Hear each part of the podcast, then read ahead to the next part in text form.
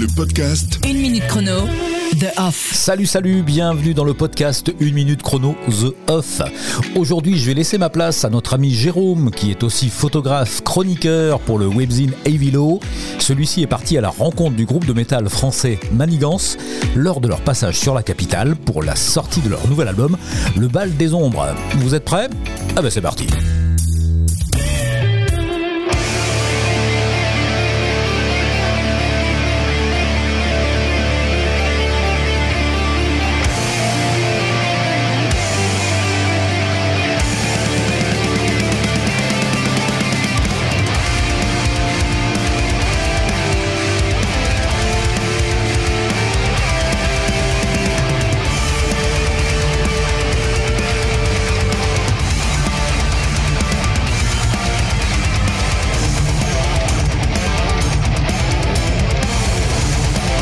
Manigance. sur une minute chronose off. Combien de temps faut-il pour avoir ta peau Verser le sang à la lame du couteau? Le jugement nous conduira au chaos Le podcast Une minute chrono, The Off. Aujourd'hui, nous accueillons le groupe de métal mélodique français Manigance, fondé en 1995 et dont le premier EP, Signe de vie, sorti en 1997 chez Brennus, m'a permis de découvrir cet excellent groupe. Fier de lance de la scène métal française, Manigance a tourné en compagnie des plus grands, des groupes comme euh, Stratovarius, euh, Mirat, Royal Hunt ou Freedom Call. Aujourd'hui, nous allons parler du petit dernier. Le 18 mars 2022 euh, sortira Le Bal des Ombres chez les Records, dont le premier extrait éponyme est déjà disponible. Un album résolument heavy, toujours très mélodique, avec des petits accents de speed, comme j'aime bien. On sent que vous avez pris le temps de peaufiner cet album. Les compos sont ciselés, les riffs sont vraiment puissants, les lignes de chant claires, propres et plutôt graves, et la production est au top. Tout d'abord, merci à vous de nous recevoir. Donc, est-ce que vous pouvez nous raconter un petit peu déjà tous les événements qui se sont passés au sein du groupe? Euh, Je parle notamment du changement de line-up avec le départ de deux membres que je qualifierais d'historiques. Euh, ben oui, alors donc du coup ben, le line-up a changé alors en, plusieurs étapes. hein. Euh, le, plus gros euh, s'est passé avec le départ du chanteur, c'était aux alentours de 2018. Euh, donc juste pour situer le contexte, on a sorti un album qui s'appelle Machine Nation en 2018, euh, où Karine, notre nouvelle chanteuse d'aujourd'hui, avait déjà fait une intervention à cette époque-là. Et donc euh, bon, Didier, euh, comme on l'avait dit à l'époque, euh, était euh, moins impliqué dans le groupe pour diverses raisons. Du coup, euh, on a anticipé euh, euh, ben, la période qui est venue en, discutant avec lui sur ce qu'il voulait faire. Et puis finalement, il y a eu son départ et l'arrivée de Karine qui s'est euh, très très bien passée avec la tournée de Miras à l'époque. hein. Donc c'est comme ça que, euh, que Karine, euh, Marine, excusez-moi, Karine. Karine est arrivée dans le groupe. Alors ça a été, euh, ça a été assez violent comme arrivée parce que du coup elle s'est retrouvée direct euh, sur une tournée européenne euh, dans le feu. Euh, donc on a fait cette tournée, Euh, Bruno est encore avec nous. Euh, derrière ça, euh, ben, il y a eu les- tous les événements de sortilège que tout le monde a connus, avec euh, des opportunités pour Bruno de, de jouer avec sortilège. Et comme on est dans le, dans le sud, c'était compliqué pour lui de- de- d'être à Paris, d'être avec nous. Ouais, concilier les deux, quoi. Donc, euh, du coup, euh, donc comme on est accord, on a dit bon, il faut qu'il y ait quelqu'un qui puisse prendre le relais quand t'es pas là. Et c'est là que Lionel est arrivé, Lionel Visery. Alors, te dire quand, je dirais que c'était aux alentours de 2019-2020, je pense. Ouais. Ouais, Oui, 2020, 2019. voilà. Ouais. Euh, et donc, euh, on avait commencé un peu à composer, mais du coup, ça, ça, ça a un peu changé la donne. Et donc, on a revu euh, tout ça avec Lionel et Karine sur les nouvelles compos. Et donc, euh, ben, nous voilà avec le nouvel album. Une minute chrono, The Off. Du coup, une petite question pour Karine, parce qu'on te connaît beaucoup moins que les autres membres du groupe. Donc ton, ton parcours dans la chanson, dans la musique peut-être? Il y en a un en fait, hein, évidemment, parce que effectivement, euh, j'ai, euh, je prends, je voilà, j'ai- je commence à chanter, euh, j'ai commencé à chanter il y a 25 ans, mais effectivement pas avec, pas dans des groupes qui avaient la même visibilité que Manigance aujourd'hui. Des groupes plutôt locaux, métal, euh, voilà, mais sans notoriété particulière. Du coup, bah, en fait, j'étais déjà dans le périmètre du groupe puisque on se connaît depuis 20 ans et que voilà, je suis passée un peu par toutes les étapes. euh, j'ai poussé des fly cases, euh, j'ai euh, j'ai vendu des t-shirts. quand la question du remplacement s'est posée, en fait, ben voilà, il y a eu des premières pistes sur une voix masculine avec l'interrogation de est-ce qu'on va pas toujours faire une comparaison avec la voix de Didier qui a vraiment marqué le groupe. Et euh, du coup, ben, le, choix s'est plutôt porté sur une voix féminine. Et, euh, et comme François m'avait déjà entendu faire des reprises de la CDC, des choses comme ça, il me dit mais on va faire des essais avec toi. Mais moi j'étais pas du tout prévu. Enfin, j'avais pas prévu tout ça en fait. Moi j'allais suivre le camion encore pour la tournée d'après quoi. Et, euh, et ben écoute en trois mois je, je me suis préparée, ils m'ont aidé et on est parti en tourbus avec Mirat et euh, et pour moi l'aventure a commencé, la grande aventure. Question intéressante de l'enregistrement au mixage, en passant par la pochette et le label. C'est du 100% français. Est-ce que c'est une volonté de votre part donc de montrer le, le savoir-faire français? Et puis est-ce que c'est une fierté pour vous d'y arriver aussi? Alors c'est exactement tout ce que tu as dit. Euh, D'abord, euh, c'est une, une fierté d'avoir tous ces gens autour de nous qui nous aident, Talentueux. Euh, qui donc montrent qu'en France, on a, vraiment des choses à, dire et un savoir-faire. Je pense qu'en termes de, de production, on n'a pas à rougir hein, de ce qui se passe à l'étranger. Après, le monde aussi du son a beaucoup évolué et donc ça montre aussi qu'on peut faire de belles choses aujourd'hui avec moins de moyens qu'à l'époque. Euh, mais c'est vrai que ben, on essaye au prof- de, de- nous on est on est on est du sud hein. donc euh, on est d'ici on est de le, et donc on essaie quand même de faire jouer euh, toute notre euh, tout- tout- toutes nos antennes pour avoir notre réseau pour pour avancer sur nos projets donc que ce soit au niveau du son et aussi des maisons de disques des Et journalistes de clip. la com De- du clip. du exemple, clip aussi voilà donc on en parlera peut-être plus tard mais le clip c'est du 100% fait copain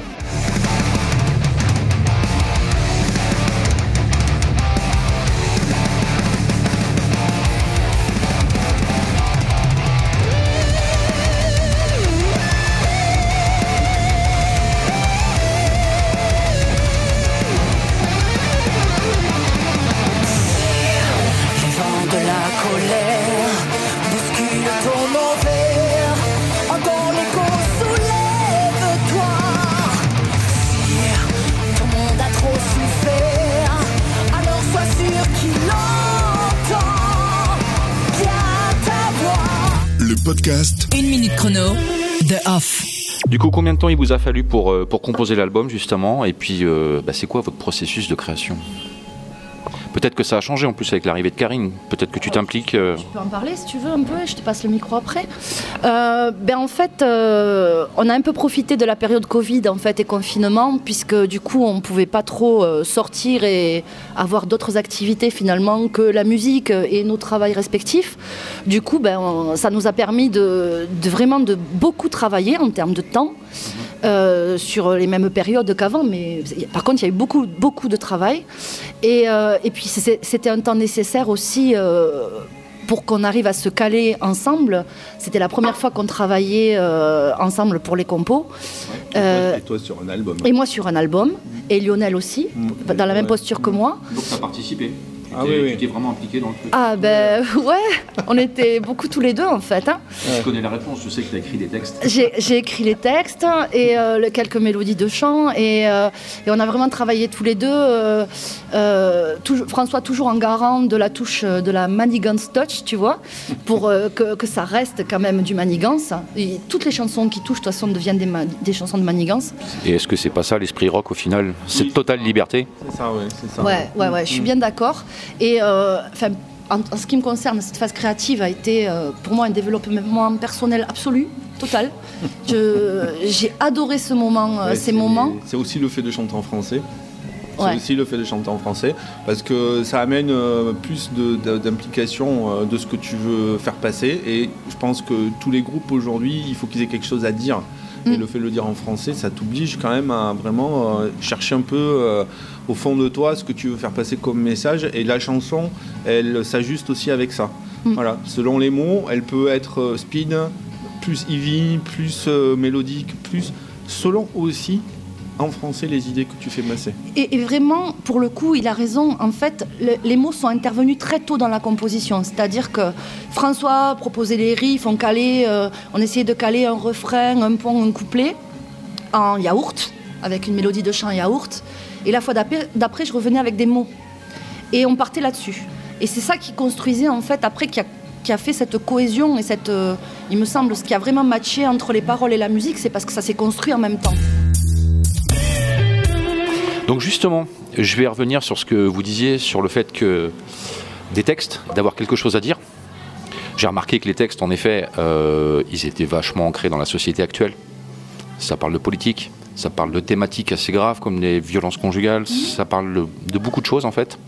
Donc, j'ai raison Ah ben, tu as parfaitement raison. En fait, euh, moi, mon inspiration, elle est vraiment euh, partie ben, de ce qu'on traversait, ce qu'on a tous traversé avec euh, cette épidémie, ce confinement et la notion d'enfermement, en fait. Euh, les problématiques et les choses qui me mettent en colère ou les injustices que je ressens, pour moi, c'est un peu thérapeutique de les écrire, en fait. Il y a des chansons qui sont assez agressives dans les mots, mais parce que c'est à la hauteur de la colère que je ressentais à ce moment-là et que je ne pouvais pas exprimer autrement que là. hein, à part, euh, Et donc, euh, ouais, l'idée, c'est vraiment que voilà, j'ai été soutenue par le groupe dans tout ce que j'ai proposé et euh, ça, c'était vraiment pour moi. je te dis, en termes de développement personnel, avoir la confiance de ces gars-là qui sont là depuis un moment et tout, c'était précieux pour moi et je me suis éclatée à faire tout ça. Et effectivement, après, il y a des thèmes, oui, il y a des thèmes vraiment de- euh, contemporains de, ce qu'on vient de traverser, mais aussi, euh, par exemple, j'ai pu avoir des influences sur des, images qui m'ont choquée, comme par exemple euh, ben, l'incendie de Notre-Dame. et qui, sur la chanson Éternité, devient à la fois, pour moi, une allégorie autour d'un couple qui s'effondre, en fait. Mais effectivement, dans le refrain, on peut comprendre qu'il s'agit de Notre-Dame si on l'écoute.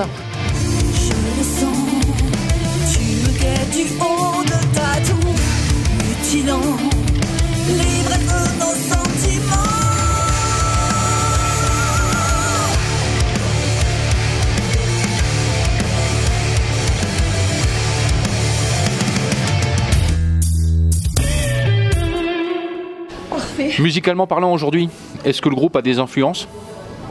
Alors, les influences, ça reste les influences, euh, je parlais musicales, euh, on, est, plutôt, enfin moi personnellement, je suis un peu sur euh, des groupes comme In Flames, euh, des groupes assez modernes dans les riffs. On, est, on, est, on a changé un peu l'accordage des guitares.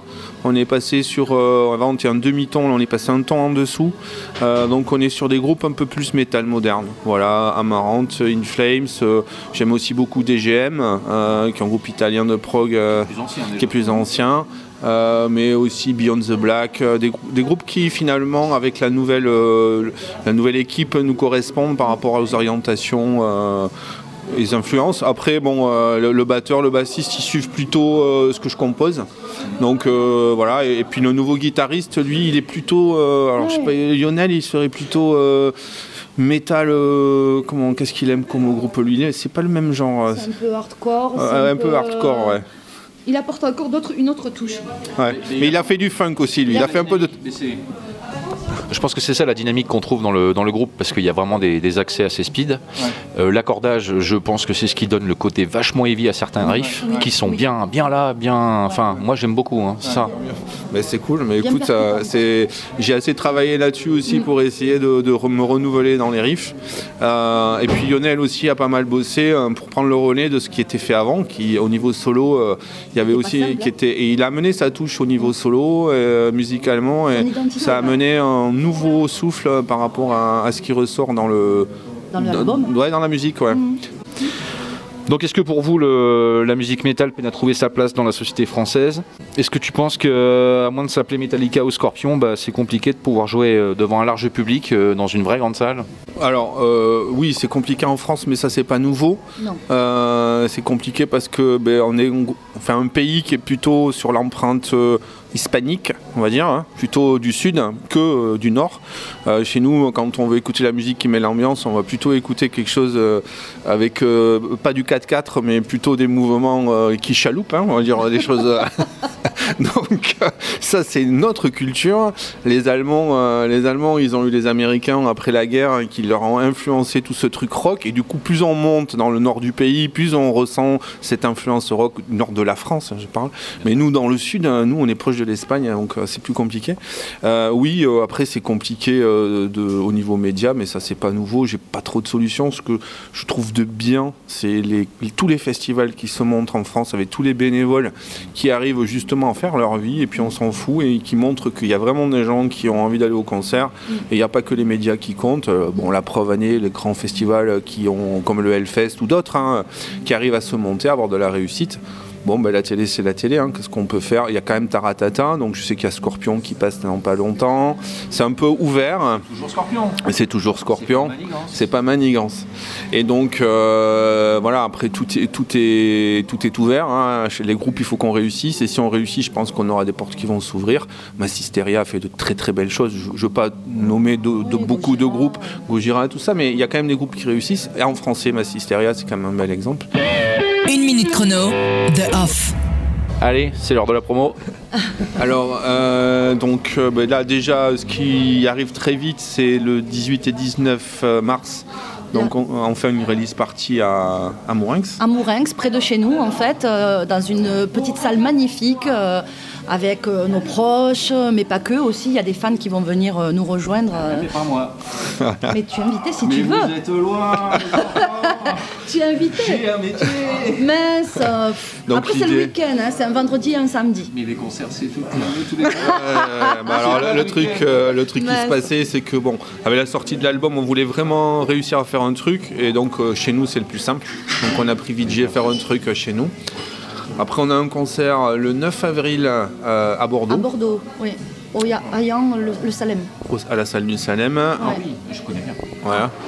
Ensuite, on a un concert le 15 avril à Alizé-Montmartre avec Sortilège. Euh, derrière ça, on en a un à Lyon au Hit. euh, Rock and It. Rock and Hit en, en septembre. Je ne saurais Oui. pas donner la date, mais on Ouais, va l'annoncer. ouais.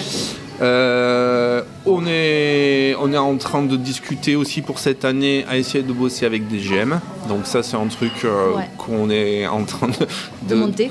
de- monter, à voir si, si ça va se faire. Mais c'est un truc qui nous tient à cœur parce que c'est un- vraiment un style qui nous correspond. Ouais. On, est, on est aussi en, pour parler avec Amon Setis hein, pour faire des dates des ensemble dates, ouais, sur- en France. Et donc derrière tout ça, euh, on a une tournée en 2023 Mars avec euh, mars 2023 avec Rhapsody, Phantom Elite, Rhapsody, Nightmare. Rhapsody of Fire, Ouais. Nightmare, Phantom Elite et nous euh, pour faire le tour de France. Ça sera du coup en mars 2023. Et je dis aussi que c'est les 20 ans d'Anjou Démon, donc aussi on réfléchit des choses sur Anjou Démon. Voilà. Voilà. Eh ben merci beaucoup. Et je confirme, c'est un putain d'album. Donc le téléchargez pas, achetez-le, écoutez-le, du début à la fin. C'est vraiment un putain d'album. Cool, merci. Merci à vous.